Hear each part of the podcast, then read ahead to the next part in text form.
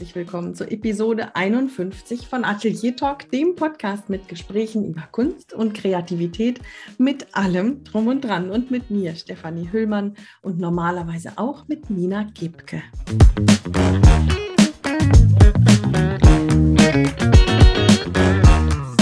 Nina ist heute nicht bei mir, denn heute hatte ich wieder einen Interviewgast zu Besuch. Und das ist jemand, den du vielleicht schon kennst, wenn du schon länger bei Atelier Talk dabei bist. In Episode 18 hatte ich damals mit Susanne gesprochen, denn da hatte sie gerade ihren ersten Krimi verfasst und einen Verlag gefunden. Und sie hat uns damals tiefe Einblicke gegeben in ihren Prozess, wie sie vorgegangen ist, wie sie Probleme umschifft hat, was ihr geholfen hat und so weiter. Nun ist das Buch erschienen, Hannover Hellau heißt es, und ist überall da erhältlich, wo man Bücher bekommen kann. Und ja, man könnte denken, jetzt ist ja das meiste geschafft, aber sie hat heute berichtet, wie es für sie konkret weiterging und es gibt immer noch einiges zu tun. Ich will gar nicht so viel verraten, ich will nur so viel sagen, auch wenn es heute um ein Buch geht und um das, ähm, ja, den Umgang mit Lesungen und so weiter und so fort, glaube ich doch, dass man, auch wenn man keine Schriftstellerin ist oder auch nicht unbedingt Ideen in der Schublade liegen hat für ein Buch, dass man doch einiges mitnehmen kann für ja vielleicht eigene Auftritte mit der eigenen Kunst, egal was du gerade machst. Das ist unser Wunsch, Nina und meiner, dass egal welche Kunst du machst, du etwas mitnehmen kannst in unseren Folgen. Und das ist der Kern dieses ganzen Podcasts. Und an dieser Stelle möchte ich ganz gerne noch etwas berichten. Wir hatten gerade die Jubiläumsfolge, die Folge 50 mit Frank Berzbach. Das war für uns ein guter Anlass, einmal hm, ja dieses vergangene Jahr Revue passieren zu lassen, dieses ein Jahr Podcast machen. Und wir haben beschlossen, dass wir ein paar Dinge ändern möchten.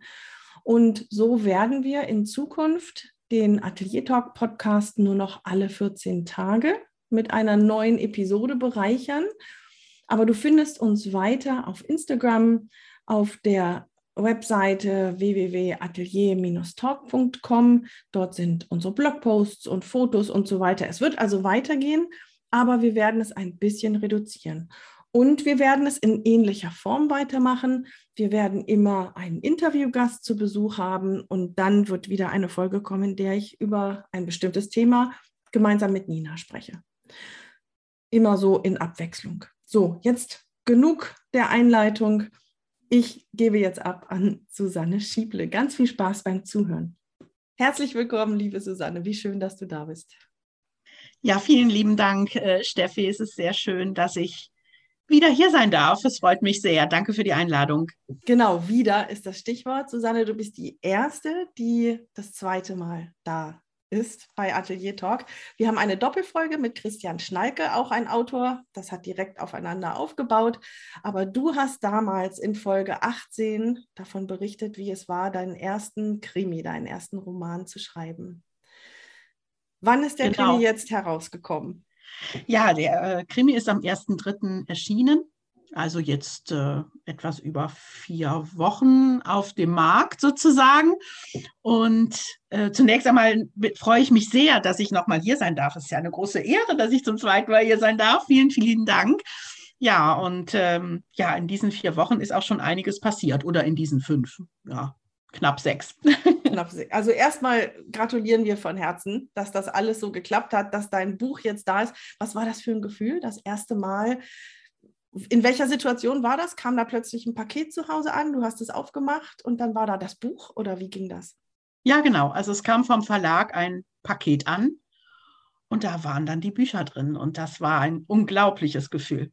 Es ist ein, ein unglaubliches Gefühl, das, das dann anzufassen, so haptisch ähm, vor sich zu haben, darin rumzublättern, sich selbst dann irgendwie hinten auf, äh, auf der Klappe zu sehen und ähm, ja, es ist einfach unglaublich. Ich habe mich am Anfang gar nicht getraut, reinzugucken, weil ich gedacht habe, wenn ich da jetzt irgendwelche Fehler finde, da kriege ich die Krise. Aber jetzt inzwischen lese ich auch drin, weil ich jetzt auch für den zweiten Band nochmal so das ein oder andere nachlesen muss. Und bis jetzt habe ich auch keinen Fehler gefunden. Das wollte ich gerade fragen. Und gab es Fehler? Also es ist tatsächlich, ich stelle mir das immer so vor, obwohl man ja heutzutage digital das Buch sieht, wie es aussieht, mit Cover und allem, ist es dann doch nochmal was anderes, das in der Hand zu haben. Komplett anders. Also ich habe ja die Druckfahnen äh, auch gehabt und habe dann Korrektur gelesen und so. Aber es ist was komplett anderes, jetzt auch allein mit dem Cover und es anzufassen, darin rumzublättern. Das ist einfach so ein unglaublich überwältigendes Gefühl. Toll. Ja. Du hast damals in Folge 18 ähm, sehr offen und ehrlich ähm, berichtet, wie es dir erging, dieses Buch zu schreiben, was, was leicht für dich war, was schwierig war, wer dich unterstützt hat. Der Untertitel war damals, ich habe es hier gerade vor mir, ähm, ein Gespräch über Durchhalten, sich abgrenzen und die richtige Unterstützung. Und jetzt in dieser Folge ähm, bist du bereit, ein bisschen uns hinter die Kulissen schauen zu lassen, wie geht es denn weiter? Jetzt ist so ein Buch tatsächlich beim Verlag gelandet der hat sich bereit erklärt oder sehr, sehr gerne ähm, bringt er das an die Öffentlichkeit, aber dafür, dadurch ist es ja, oder damit ist es für dich ja noch nicht erledigt. Da kommt jetzt, kam und kommt immer noch eine ganze Menge auf dich zu und wir sind ganz gespannt zu hören, was denn jetzt alles gemacht werden muss, geplant werden muss, worauf man sich vorbereitet und so weiter und so fort, wie es jetzt weitergeht, wenn so ein Buch wirklich auf den Markt kommt. Ähm, hm jetzt hast du dieses Buch in der Hand gehabt. Ja. Oder der Verlag, nee, gehen wir nochmal einen Schritt zurück. Der Verlag hat gesagt, wir machen das. Mhm. Frau Schieble, Gratulation, wir machen Vertrag, los geht's. Genau. So, das Buch war ja schon geschrieben. Und dann? Ja, und dann ähm, soll man bis zu einem bestimmten Termin, jedenfalls war es bei mir so, eine ähm, druckfertige Version schicken. Das heißt, es muss dann noch mal ein bisschen überarbeitet werden. Da müssen Absätze rein. Bei mir war das dann so, das war dann auch noch ein bisschen hin und her. Ich habe ja einige ähm, Dialoge auch im Dialekt oder sagen wir mal, es ist kein starker Dialekt, es ist ein angepasster Dialekt. Also wenn ich das jetzt richtig im kölschen Dialekt geschrieben hätte, dann ist es nicht lesbar. Aber es waren eben einige Passagen sind eben oder einige Wörter sind eben im Dialekt. Also zum Beispiel sagt die Kommissarin, statt ist, ist. Oder statt und un. Und das musste dann nochmal so überarbeitet werden, dass das dann auch stringent durchgehalten wird. Und da gab es dann immer noch so kleinere äh, Korrekturlesungen äh, hin und her von der Lektorin und von mir. Und das war doch nochmal recht aufwendig, dann bevor das dann tatsächlich in den Druck gegangen ist, weil das eben eine spezielle Situation war. Ja, und dann irgendwann geht das Buch dann in Druck und dann wartet man und wartet, dass es dann tatsächlich kommt. Und hier war eben noch die spezielle Situation, dass es eben eine Papierknappheit gibt zurzeit. Ah. Und äh, da war es dann so, dass für die erste Lesung tatsächlich der Verlagsleiter von der Druckerei ähm, losgefahren ist und hat das Buch dann persönlich zur Buchhandlung gebracht, wo ich es dann abholen konnte, um es für die erste Lesung bereitzustellen. Also das war schon sehr mit der heißen Nadel gestrickt und auch mit ein bisschen Aufregung verbunden. Ich habe dann aber immer das so weggeschoben, weil ich gedacht habe, das klappt schon, das klappt schon. Das wird zur ersten Lesung werden da Exemplare liegen, ganz bestimmt. Und so war es dann auch. Aber wirklich unter Einsatz ähm, aller Kräfte sozusagen, ja. Ganz kurz noch mal einen Schritt zurück. Das heißt, ähm, irgendwann kam dann die Nachricht von der Lektorin, jetzt steht alles, jetzt hm. ist alles durch, alle Korrekturen sind durchgeführt, es geht jetzt zum Druck. Und dann hattest du schon, du hast eben von Lesungen gesprochen, dann ist es ein normaler Schritt, dass dann mit der Autorin oder mit dem Autor in bestimmten, weiß ich nicht, Buchhandlungen oder Locations Lesungen abge abgehalten werden? Oder ist das etwas Besonderes gerade in deinem Fall? Nee, das ist eigentlich normal. Es ist sogar so, dass man sich vertraglich auch verpflichtet, gegenüber dem Verlag Lesungen durchzuführen, um das Buch natürlich publik zu machen, um Werbung für das Buch zu machen. Und die Lesungen sind für mich eben ein ganz großer und wichtiger Teil. In der Regel arbeitet man dann mit einer Buchhandlung zusammen. Das heißt, man sucht sich eine Buchhandlung aus ähm, und fragt sie an, ob sie denn dann Bücher bereitstellt für Lesungen. Das musst und du machen oder macht das der Verlag für dich?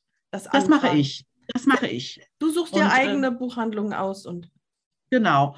Es sei denn, es gibt Lesungen, die in Buchhandlungen stattfinden. Da ist es natürlich ein bisschen was anderes. Die, dann wollen natürlich die jeweiligen Buchhandlungen selber das Buch äh, verkaufen.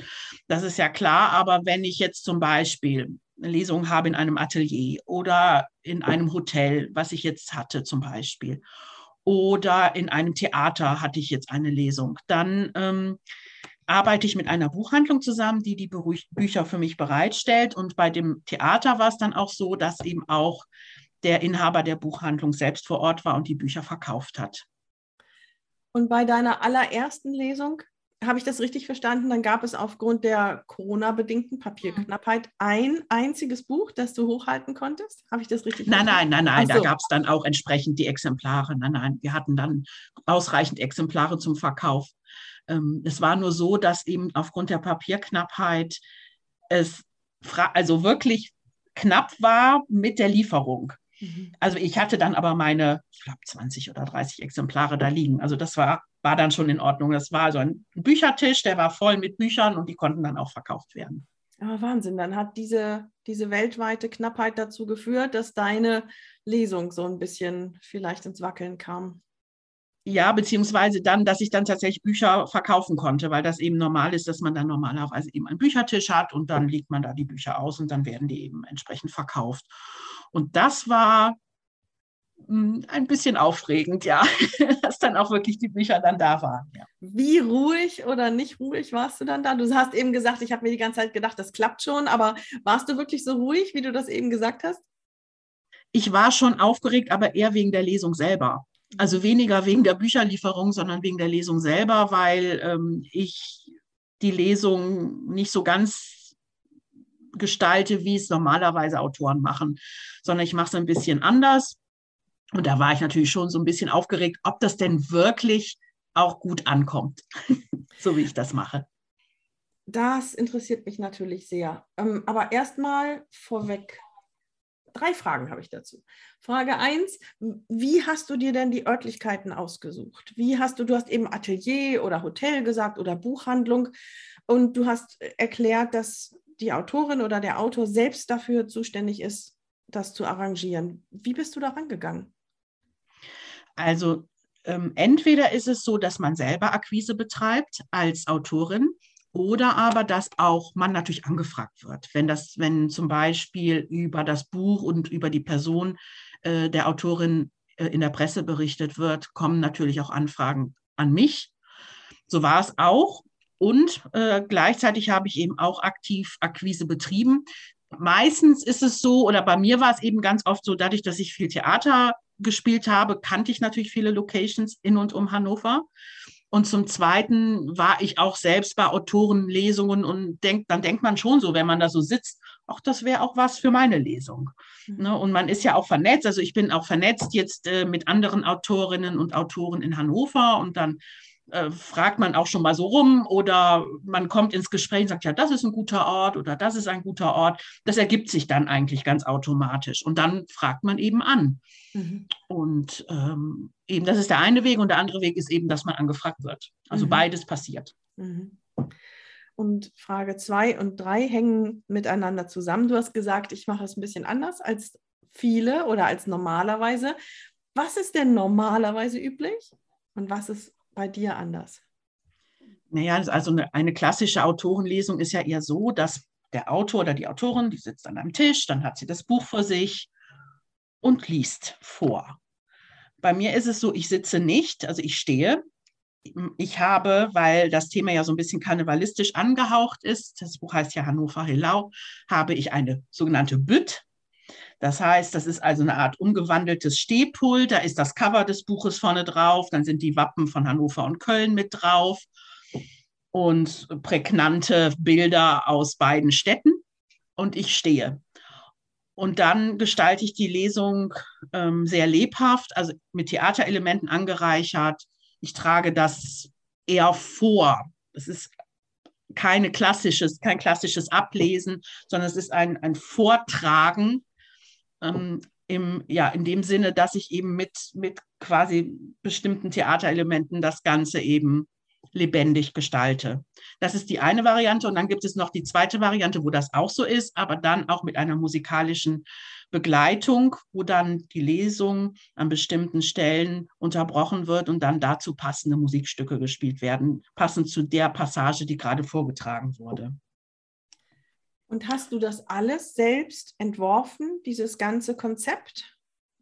Ja, das habe ich selber entworfen. Ich habe ein Lesekonzept gemacht, das habe ich mir selber gemacht und habe dann aber ähm, einen professionellen Stimm- und Vorlesetrainer gehabt, der mir nochmal so den letzten Schliff gegeben hat. Den habe ich kennengelernt bei meiner theaterpädagogischen Fortbildung, der dort ein Seminar gemacht hat zu Storytelling. Mhm.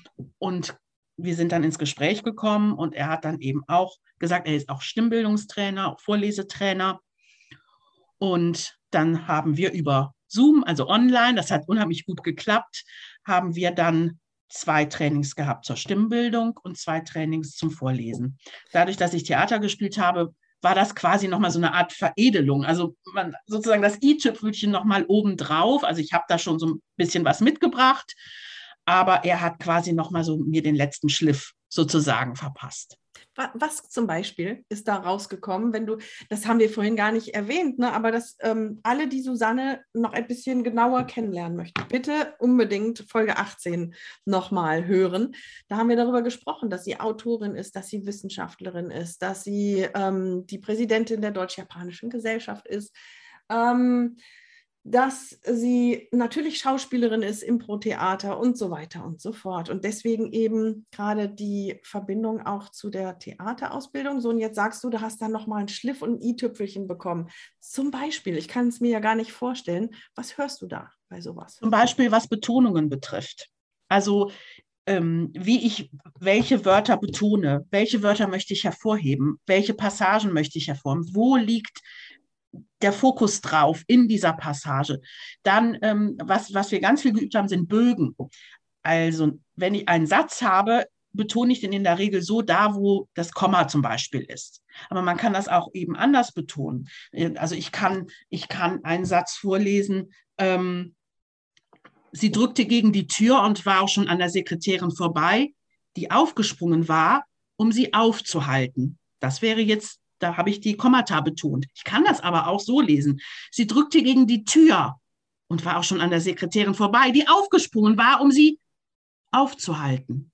Das heißt, ich kann Bögen schaffen und dann die Betonungen verschieben und dadurch Spannung erzeugen. Mhm. Also das sind zum Beispiel so, so Dinge, die, die ich mit ähm, meinem Vorlesetrainer geübt habe.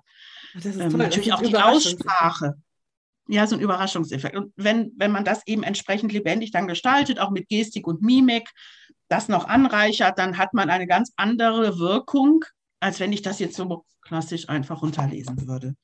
Also ich habe auch zum Beispiel nicht aus dem Buch gelesen. Viele Autoren haben dann das Buch vor sich, also quasi die Druckausgabe. Ich habe ein, ein Lesemanuskript, wo ich eben auch nicht irgendwie wild herumblättern muss mit irgendwelchen Klebis, sondern dieses Manuskript habe ich vor mir, das ist also DIN A4. Ähm, da sind die ganzen Zeichen auch drin, wie ich was betone. Ich habe mit Textmarker jede äh, Person unterschiedlich farbig unterlegt, damit ich auch weiß, mit welcher Stimme ich das spreche. Also ich spreche das dann auch mit unterschiedlichen Stimmen.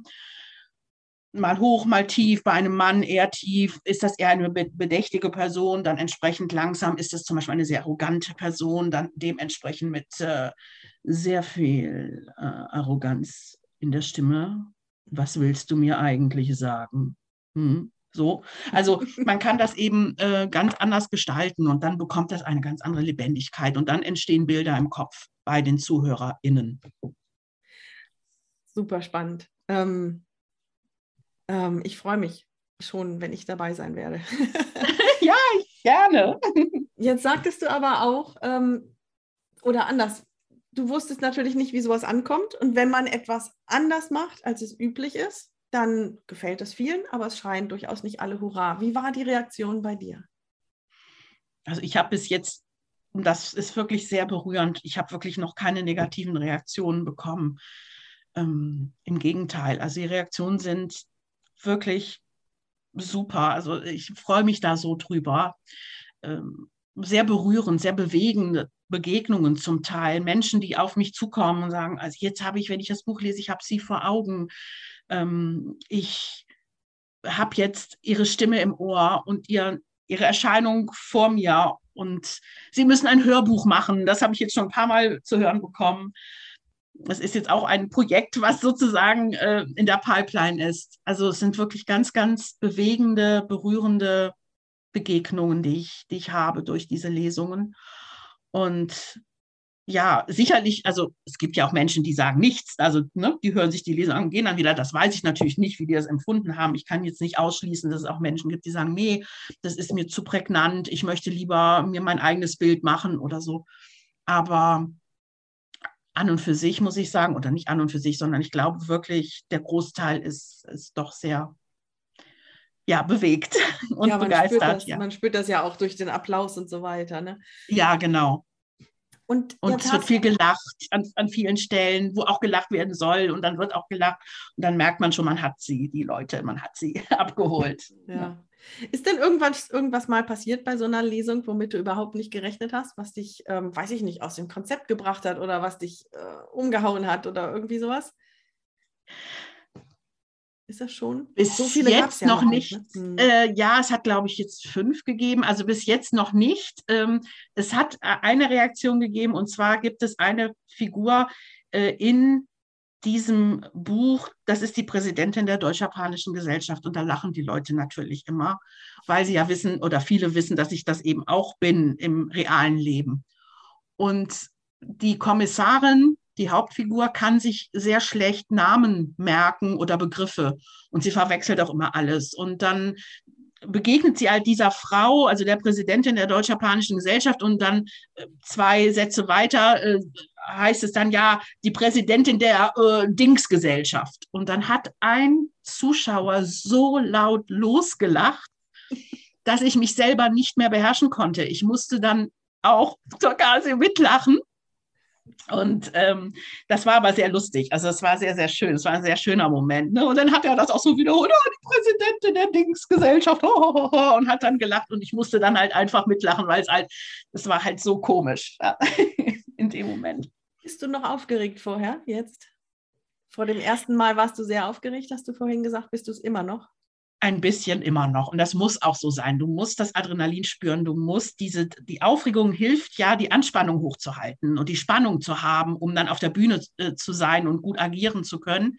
Wir hatten jetzt am 1. April die erste Lesung mit Musik. Das war natürlich dann auch noch mal ein bisschen aufregend, weil ja, es war das erste Mal mit Musik und wir hatten das zwar vorher geprobt und äh, das ist ja Agnes Hapsari, die auch schon ähm, hier beim Podcast zu Gast war, mit der ich äh, ja auch ganz, ganz viel schon auf der Bühne gestanden habe. Das heißt, wir vertrauen uns auch, aber trotzdem war das natürlich ein bisschen aufregend und.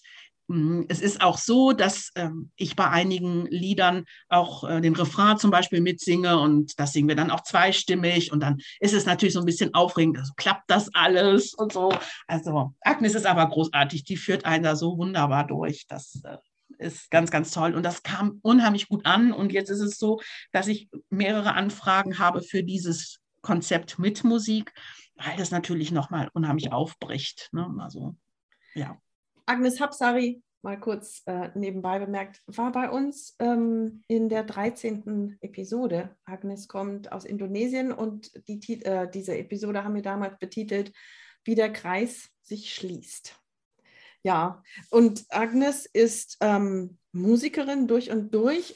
Hat sie dafür für die Lesung mit dir eigene Stücke geschrieben oder sind es bekannte Melodien, die man dann da hört? Es sind bekannte Melodien, es sind Coversongs, die dann eben an den entsprechenden Stellen passen. Genau. Also das ist zum Beispiel, was natürlich besonders lustig ist, sind auch zum Beispiel Kölsche Songs. Und ich habe dann eben, nachdem Agnes das erste Mal auf Kölsch gesungen hat, dann auch gesagt, naja, also das ist Völkerverständigung, eine Indonesierin, die Kölsche Lieder in Hannover singt ähm, aber nicht nur. Also wir haben auch ähm, zum Beispiel mehrere Sachen von James Brown, von Aretha Franklin. Also es sind äh, mehrere unterschiedliche äh, Musikstücke unterschiedlichster Genres auch. Und das wer, passt dann eben immer zu den jeweiligen Stellen, ja. Mhm. Und wer jetzt richtig Lust bekommt, ähm, dich zu erleben bei so einer Lesung, dann lass uns doch jetzt schon mal sagen, wann und wo die nächste Lesung sein wird. Also die nächste Lesung ist am 24. Mai in Altwarmbüchen, also äh, hier Gemeinde Isernhagen, wo ich äh, herkomme, wo ich lebe, im Lesenest. Das ist eine Buchhandlung hier. Dann haben wir die übernächste Lesung am 23. Juni im Kulturzentrum Finnhorst. Das ist ein Stadtteil von Hannover. Ja, dann ist die über, übernächste Lesung ist im September, am 15. September in Basinghausen in einer Buchhandlung dort, Buchhandlung am Tee. Und dann gibt es noch mehrere Lesungen im November. Das ist das, was bis jetzt feststeht, aber es kommen immer noch wieder Lesungen dazu. Es sind noch so einige in der Pipeline auch. Das ja. findet man aber bestimmt auch in auf deiner Webseite, ja? Genau, also alles auf meiner Webseite unter ähm, www.susanne-schieble.de. Genau. Und natürlich auch bei Facebook und auch bei Instagram. Prima, prima. Das heißt, du bringst ja dann durch dein, durch dein Schreiben und durch die Lesungen sehr viele deiner Seiten zusammen. Du baust da die Erfahrungen der deutsch-japanischen Gesellschaft mit ein. Du hast diese Passion für Recherche und Schreiben, das kommt da zusammen. Und dann eben auch das Schauspielerische jetzt. Ja, sehe ich das so richtig? Genau. Da kommt das ganze Paket. Sonst bist du ja immer sehr einzeln in der Funktion, in der Funktion, in der Funktion unterwegs. Und jetzt kommt alles plötzlich als ein Paket zusammen. Äh, genau. 360 Grad Susanne Schieble. Mehr oder weniger ja. Also die Figuren sind natürlich alle fiktiv. Ich werde öfters gefragt, ob es Vorbilder für die Figuren gibt. Die sind natürlich alle fiktiv, wobei natürlich es bleibt nicht aus, dass Prägungen, die man ja selber erlebt hat oder auch vielleicht bestimmte Charaktereigenschaften, die man selber hat oder die ich selber habe, natürlich mit einfließen. Aber ähm, in der Tat kommt da einiges zusammen. Also die Theaterleidenschaft, die Schreibleidenschaft, die Autorschaft und ja, dann auch die ein oder andere Funktion, die man dann so ausübt. Ja.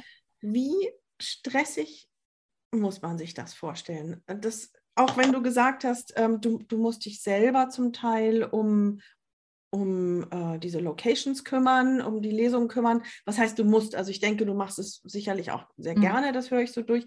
Also du kümmerst dich selber um die Lesung, du bekommst Anfragen. Ähm, dann hast du kurz nebenbei am Anfang auch erwähnt, das zweite Buch ist unterwegs. Du hast diese ähm, Schauspielerausbildung, die glaube ich noch nicht ganz abgeschlossen ist. Da steckst du mit drin. Und ich weiß, du hast Familie. Wie organisierst du deine Tage oder deine Wochen? Wie viel gibt es dir? Wie viel zehrt es an dir? Nimm uns da mal ein bisschen mit, bitte. Also es ist alles eine Frage der Organisation mm, und natürlich auch der gegenseitigen Rücksichtnahme. Also ich, hab, ich muss einfach sagen, ich habe eine äh, ganz, ganz tolle Familie, die zu 100 Prozent hinter mir steht. Also mein Mann, meine Kinder, äh, gerade mein Mann, der begleitet mich, wenn er kann, obwohl er einen sehr anstrengenden Beruf hat, begleitet mich äh, zu den Lesungen ist dann sozusagen Mädchen für alles, äh, verkauft Bücher, wenn jetzt niemand von der Buchhandlung dabei ist, baut auf, baut ab, betreut mich sozusagen, regelt verschiedene Dinge mit dem Veranstalter vor Ort und so weiter. Also das ist wirklich ganz, ganz großartig. Das ist erstmal äh, ganz wichtig, also dass man den Rückhalt hat jetzt nicht nur organisatorisch, auch emotional. Das ist für mich das Wichtigste, sonst wüsste ich gar nicht, äh, ob ich das machen könnte und wollte.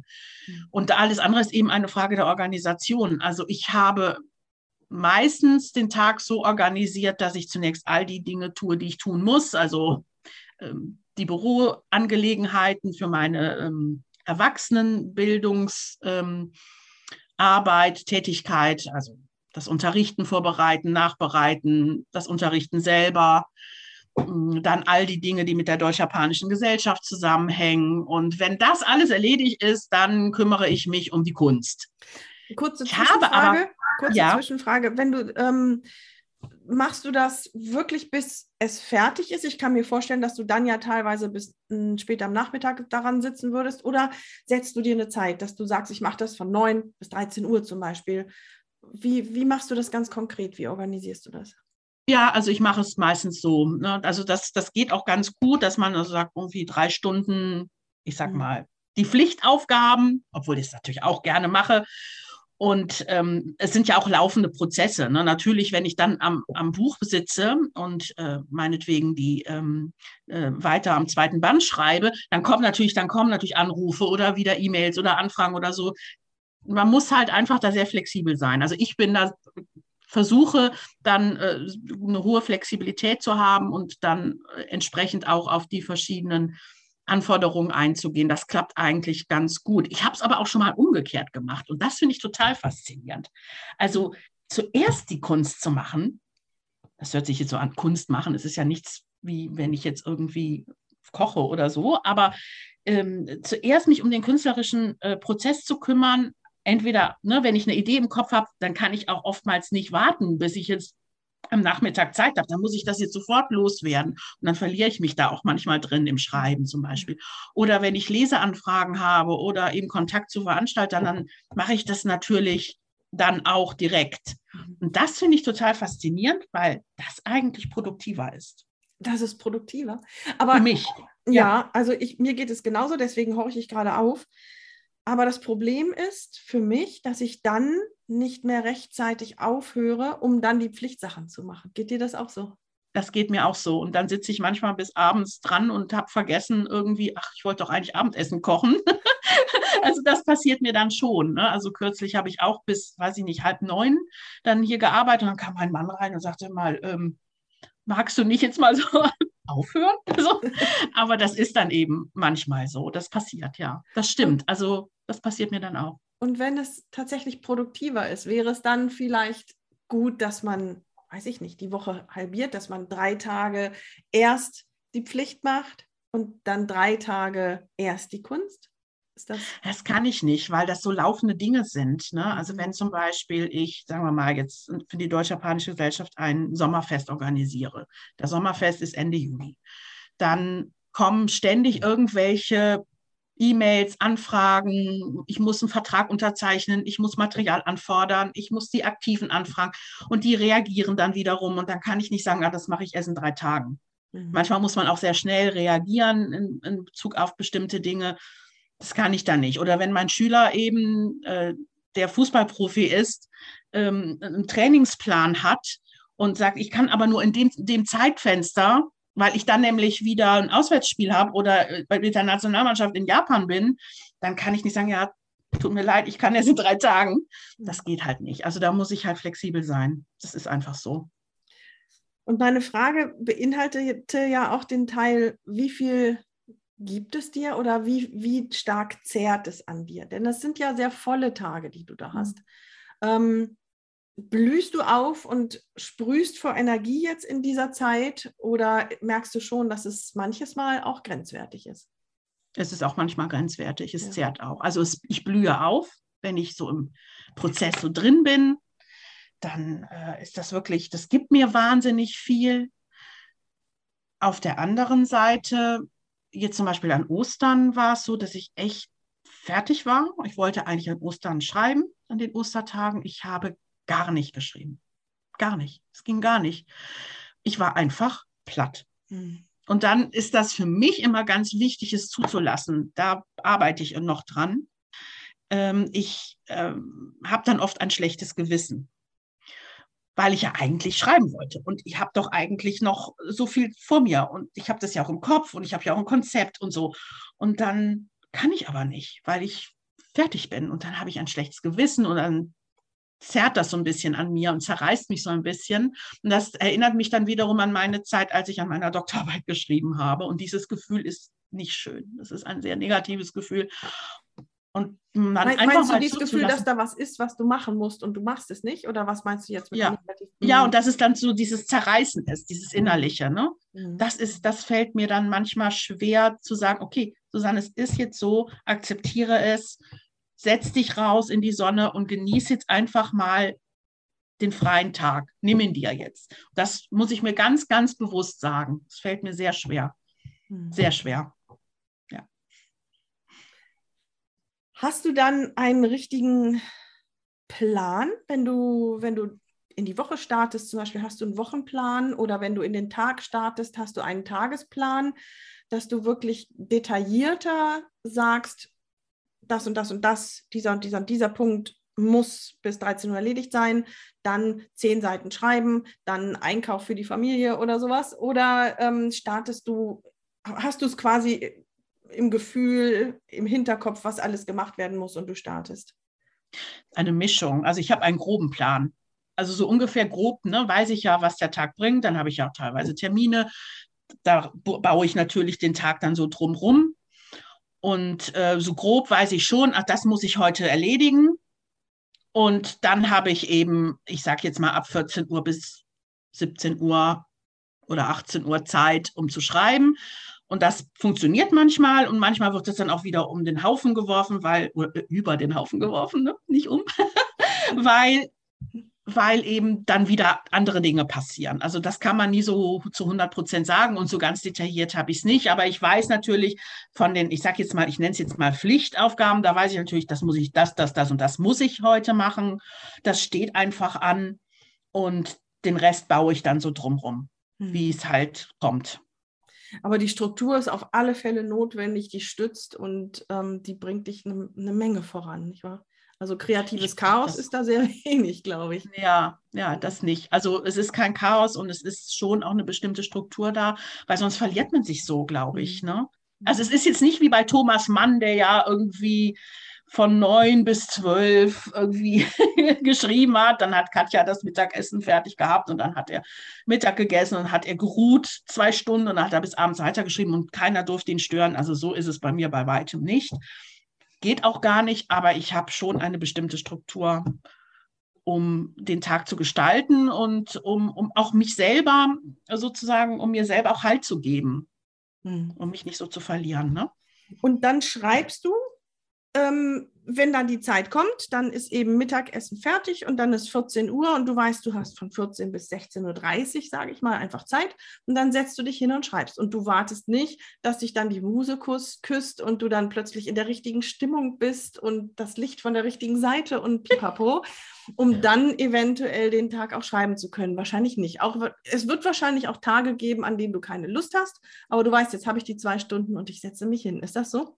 Ja, das ist so. Das ja. ist tatsächlich so und das kommt dann einfach auch. Ja. Und dann kommt es auch. Also es ist, ähm, bis jetzt habe ich es noch nicht so gehabt, dass es eine richtige Blockade gab. Also natürlich gibt es Momente, wo du dann schreibst und denkst, nee, das, das, das, geht gar nicht, nein. Und so redet die doch gar nicht und oh, alles wieder löschen. Aber eine richtige Schreibblockade hatte ich bis jetzt noch nicht. Und dann ist es eher so, dass ich nicht aufhören kann. Also das, was wir vorhin schon hatten, dieses Verlieren. Ne? Also dann, jeden Tag?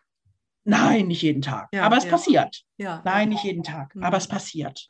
Und, ma und manchmal ist es auch so, wenn ich zum Beispiel dann Termine habe, ich sage jetzt mal, ich habe jetzt von 14 Uhr bis 16.30 Uhr Zeit und habe aber um 17 Uhr einen Termin und dann bin ich aber gerade im Flow und dann muss ich aufhören.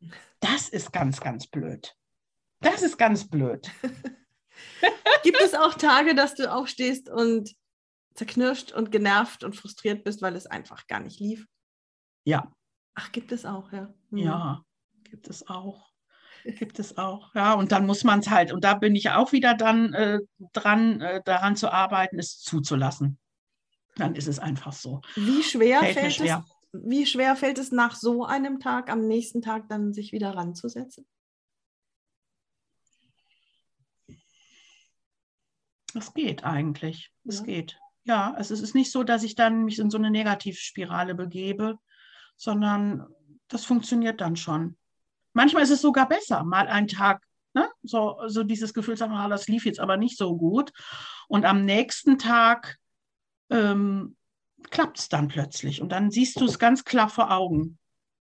Es ist wie, wie, also ich habe einen Schüler, der manchmal äh, können wir eben aus, aus beruflichen Gründen bei ihm zwei Wochen keinen Unterricht machen. Und dann, wenn ich ihn dann wieder habe, dann hat er einen Sprung gemacht.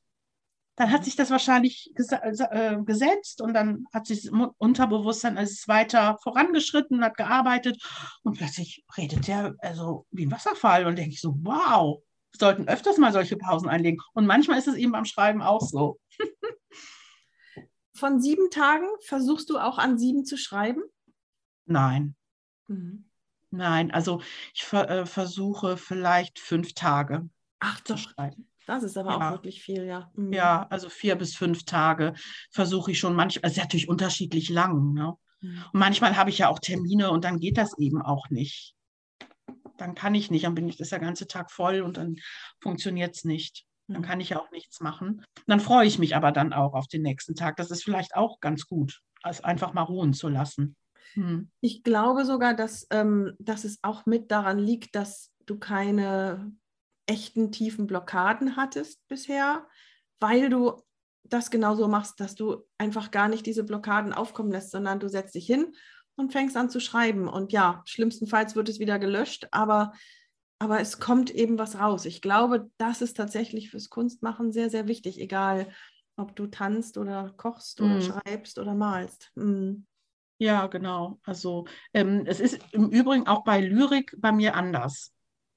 Äh, Lyrik, weil es so dicht ist, mh, habe ich tatsächlich auch manchmal da gesessen und ich, das ist schrecklich, was ich da geschrieben habe. Oder nee, das ist so banal. Nee, da habe ich das eher Mhm. als jetzt in, beim Prosatext. Da Mhm. fließt es eher und schneller. Bei Lyrik ist es für mich deutlich schwieriger. Mhm. Vielleicht ist es auch tatsächlich anspruchsvoller, ja.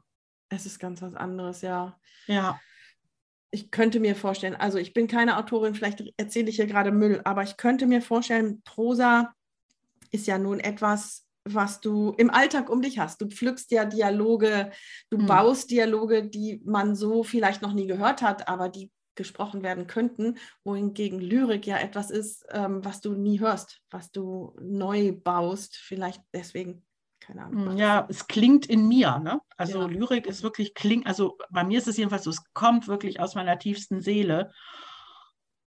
Und bis das an der Oberfläche ist und rauskommt, ist es ein riesiger Prozess und dauert für mich jedenfalls sehr lange, Mhm. während ähm, Prosa fließt. Mhm. Ist eher etwas Fließendes. Hm. Da kommen wir noch zu einer Frage, die, die ich ähm, eigentlich schon von Anfang an stellen wollte. Du schreibst ja nun am zweiten Buch. Was ist jetzt beim zweiten Buch anders als beim ersten? Ja, beim zweiten Buch ist einiges anders, weil ich ein Konzept habe. Ich habe ein ähm, Exposé äh, dem Verlag vorlegen müssen für das zweite Buch. Und dadurch habe ich eben ein richtig, ähm, ja, ja, schon ziemlich ausgefeiltes Konzept, an dem ich mich entlanghangeln kann. Beim ersten Buch war das überhaupt nicht so. Da kam das alles aus meinem Kopf und dann, natürlich habe ich mir auch Notizen gemacht, aber ich habe da nicht so stringent gearbeitet. Das war viel äh, intuitiver und ähm, ja, hat, hatte eher so was, ja, so wirklich dieser kreative Schaffensprozess. Das ist zwar jetzt auch so, aber ich habe ein, ein Konzept und weiß genau, da war ich, da bin ich, da will ich hin. Und das, beim ersten Buch war das alles in meinem Kopf. Und hier habe ich es wirklich vor mir liegen und es hilft mir sehr. Und es hilft mir natürlich auch sehr, wenn ich mal nicht daran arbeite, genau da wieder anzusetzen. Also das ist dann schon ein bisschen einfacher. Es hilft dir, aber ähm, ist es nicht vielleicht auch manches Mal einengend, dass du merkst, weil beim ersten Gespräch hast du auch beschrieben, wie die Personen ein Eigenleben kriegen, wie sich das selber entwickelt. Und jetzt musst du dich aber an dieses Exposé halten und du musst sie dann wieder zurückholen, oder? Ja, aber ich muss mich nicht so fest daran halten, dass ich nicht auch Seitenwege gehen kann und nicht den, also ich gebe den Figuren nach wie vor den Raum, sich weiterzuentwickeln oder überhaupt zu entwickeln. Also sind auch Szenen jetzt schon im, im, äh, im Manuskript drin, die nicht im Exposé stehen. Also insbesondere sehr viele Familienszenen, die da mit reingekommen sind oder Dialoge mit auch Kolleginnen und Kollegen der Hauptfigur oder auch Zeugenbefragungen, ähm, die jetzt so in dem Exposé nicht drin stehen. Und ähm, da ist nur sozusagen der grobe Handlungsstrang, das und das passiert, da und da will ich hin. Aber die, dieses ähm, Fließende, diese Dialoge, dass die Figuren anfangen zu leben und sich weiterentwickeln, eigene Persönlichkeiten werden, das habe ich nach wie vor. Und das ist eben das, was gar nicht in diesem Konzept so drin steht. Das ist wirklich da nur die reine Handlung. Mhm. Jetzt rückblickend auf das erste Buch und alles, was jetzt passiert ist, diese Zusage vom Verlag, die Lesungen, die Anfragen von der Presse und so weiter und so fort. Gibt es etwas, von dem du wünschtest, dass du es beim ersten Buch vorher gewusst hättest? Die Situation war ja völlig anders. Du hast für dich geschrieben und mhm. bist dann mit dem, was du geschrieben hattest, los an die Verlage und hast, hast es vorgestellt. Ähm, gibt es irgendetwas, jemand, der jetzt neu anfängt oder an seinem oder ihrem eigenen ersten Werk gerade sitzt, etwas, von dem du sagen würdest, hier, das würde ich dir gerne mitgeben wollen von meinen Erfahrungen als frisch, frische veröffentlichte Autorin? Also ich glaube, ganz wichtig ist, dass man für sein Buch, für sein, für das, was man geschrieben hat, die richtigen Verlage herausfindet, dass man nicht an Verlage schreibt, die gar nicht richtig auf das Buch passen. Denn dann ist das vergebene Liebesmüh. Mhm. Was ich auch an Erfahrung gemacht habe, ist die, dass die großen Verlage eigentlich nahezu gar nicht reagiert haben. Bei mir ist es natürlich so, dadurch, dass es ein Regionalkrimi ist, gibt es auch spezielle Verlage, die wirklich nur Regionalkrimis oder Regionalliteratur verlegen. Und das passte dann natürlich sehr gut. Also es ist wichtig, glaube ich, das herauszufinden. Was passt auf mein Manuskript? Und man darf sich auf gar keinen Fall entmutigen lassen, auch wenn man mal keine Antwort bekommt. Dann so, so what? Also man einfach sagen, okay, dann geht es jetzt weiter voran. Ähm, auf, immer überzeugt sein von dem, was man tut, gut, gesundes Selbstbewusstsein haben, trotzdem natürlich immer offen für Kritik. Das ist auch ganz wichtig. Menschen um sich herum haben, die ähm, konstruktive Kritik üben können mhm. und das auch tun, offen und ehrlich sind, aber nicht nie verletzend, nie unter die Gürtellinie gehend. Also man hat sich ja so, man baut sich ja so seine äh, seinen vertrauten Kreis so auf, wo man ja auch weiß, ja, an den und den oder an die und die kann ich mich wenden, vertrauensvoll sagen, kannst du das mal lesen, ähm, wo man auch sicher sein kann, da kommt eben äh, sehr hilfreiche Kritik, aber sehr wertschätzend. Das ist für mich immer ein ganz, ganz wichtiger Punkt. Mm, und was man auch, also was ich auch an Erfahrung gemacht habe, gerade jetzt auch bei ähm, Lesungen, bei der Akquise und auch Vereinbarungen für Lesungen, man hat einen Wert, also als Künstlerin, man hat einen Wert, den man auch durchaus präsentieren kann. Also nie, äh, es fällt mir sehr, sehr schwer, mich selber zu verkaufen. Ich kann zwar mich dahinstellen auf die Bühne, ich kann Lesungen machen, das fällt mir leicht. Aber hinzugehen, zu sagen, das bin ich, das ist mein Buch, das bin ich als Künstlerin, ich mache das auf die und die Art und Weise und das eine Wertschätzung auch nach außen zu vermitteln, mir selbst, die ich mir selber gegenüber habe, finde ich, ist ein ganz, ganz wesentlicher ähm, Punkt, um, mm, um, ja, um nach außen eben auch gegenüber Veranstaltern zum Beispiel auftreten zu können. Das ist hm. etwas, was mir auch sehr schwer fällt, was ich auch gerade lerne, um auch zu sagen, ja, also das ist dieses Konzept, das gibt es mit und ohne Musik. Mit Musik da habe ich eine Musikerin dabei, die macht das professionell, hauptberuflich, die hat auch das und das Honorar. Ähm, ich habe das und das Honorar und das auch ähm, sofort und offen und ehrlich anzusprechen. Mhm. Das habe ich bei den ersten Lesungen nicht gemacht mhm. und habe daraus gelernt, weil dann kommen nämlich so bestimmte Missverständnisse auf, die einfach nicht sein müssen. Mhm. Ich finde es ganz wichtig, dass man, dass man dieses Selbstbewusstsein dann auch hat und sagt, okay, das ist mein, das, was ich gebe, aber das hat auch einen bestimmten Wert und auch einen bestimmten Gegenwert. Ja, wichtiger ja. Tipp, ja. Ja, ich finde es wahnsinnig wichtig. Ich meine, das machst du ja auch mit deinen Bildern. Wenn du ein Bild verkaufst, dann, ne, dann, dann hast du ja auch ein, hast du ja eine Vorstellung davon, was du für dieses Bild an Honorar haben möchtest. Und so ist es eben mit meiner Lesung auch. Es fällt mir allerdings nicht leicht. Also ich muss da schon mich überwinden. Ja, ja, ich glaube, das ist, das ist so häufig so. Wir haben eine ganze Folge über dieses Thema ähm, Geld und hm. was es kostet und eben Preise machen gemacht. Ja. Es ist tatsächlich nicht einfach. Nein, nein. Ja, die Folge habe ich gehört und ich, das hat mir so aus der Seele gesprochen. Ja. Jetzt sind wir ja hier bei Atelier Talk und ähm, beschreib uns doch mal dein Atelier. Was ist dein Atelier dann, wo du schreibst, wo du tätig bist? Also im Moment bin ich in einem also ich habe zwei Arbeitszimmer sozusagen. Ich habe ein Arbeitszimmer, da mache ich eben alles das, was mit dem Unterrichten zusammenhängt mit, und mit äh, der Deutsch-Japanischen Gesellschaft. Das ist sozusagen meine Arbeit, meine Arbeit. Und dann habe ich noch einen zweiten Raum, da sitze ich auch im Moment. Da, das ist der Raum, wo ich schreibe. Da gucke ich eben auch raus in die Natur ähm, und äh, habe hier mir so meinen kleinen Raum sozusagen eingerichtet. Der Schreibtisch ist relativ, für meine Verhältnisse relativ leer, um eben auch die klaren Gedanken zu haben. Und man sieht eben hier hinter mir diesen, diesen weißen Pavillon, den habe ich halt, ähm, nee, nicht Pavillon, Paravent. Paravent aufgestellt, um hier auch Impro-Theater zu machen. Also ich bin ja auch in einer digitalen Gruppe, das heißt, diese weiße Wand ist auch ähm, dafür da, dann eben Theater spielen zu können und auch dieses Cleane halt auch wieder zu spielen. Finde ich also auch ganz wichtig für mich, einfach um den Kopf auch frei zu kriegen. Also für, ja. für dein Atelier ist, ist dieses ja, reine, diese, diese Lehre wichtig. Gibt es einen Gegenstand, auf den du nur schlecht verzichten könntest? Der auf meinem Schreibtisch liegt? Ja, in, in deinem Atelier. Was ich immer hier auch überall liegen habe, ist mein Terminkalender. Das mhm. ist immer ganz, ganz wichtig. Das brauche ich einfach, um, um zu wissen. Ne? Also da sind meine Termine drin.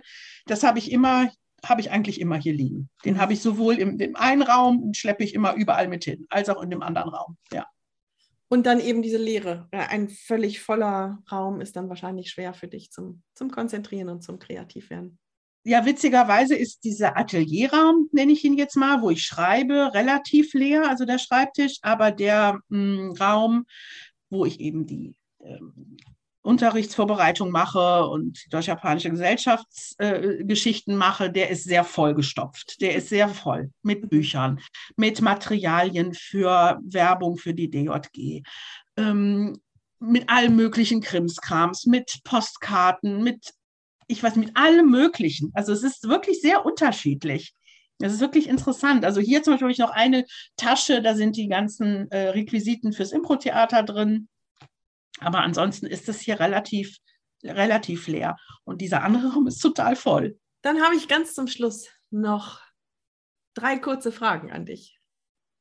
Ja-Nein-Fragen. Wir sind auf der Suche nach einem schönen Namen. Ja-Nein-Fragen, Schwarz-Weiß-Fragen. Ich weiß noch nicht. Irgendwie, wenn dir oder Zuhörerinnen oder Zuhörer was Gutes einfällt für diese neue kleine ähm, äh, Rubrik, die wir mit der Episode 50 begonnen haben, immer her damit. Wir haben einfach dieses kleine Namensproblem noch nicht geknackt.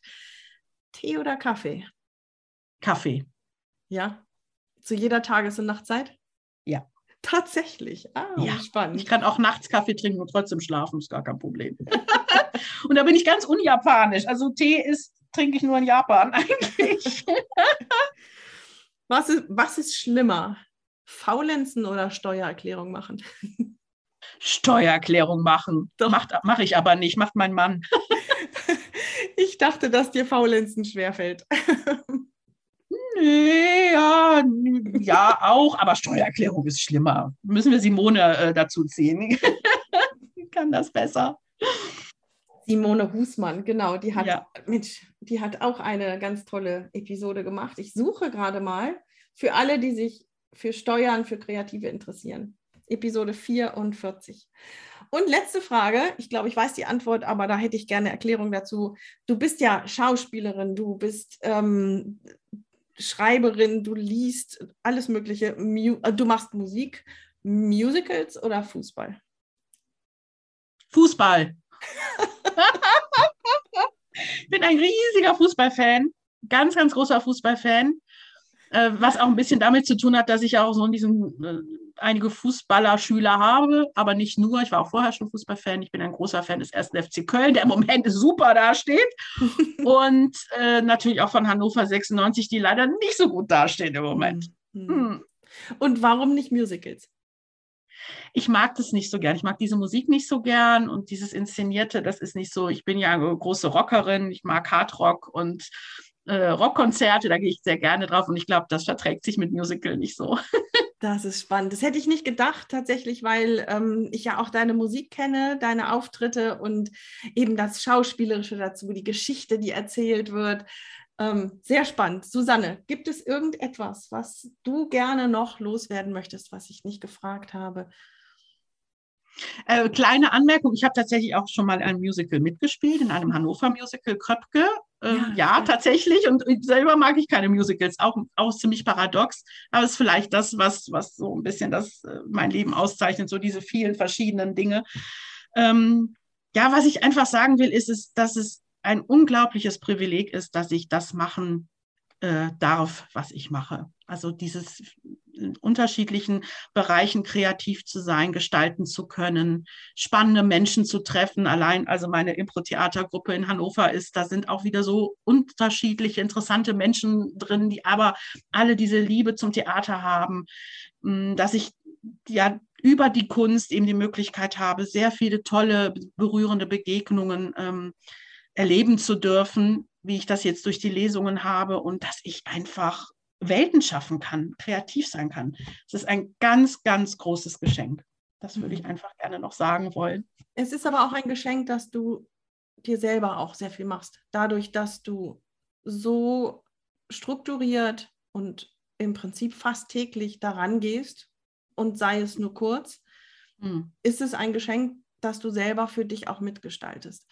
Natürlich mhm. hat es auch mit unserer Lebenssituation zu tun. Wir sind dankbar und, dürfen das auch sein, dass wir überhaupt diese Möglichkeiten haben. Das ist klar.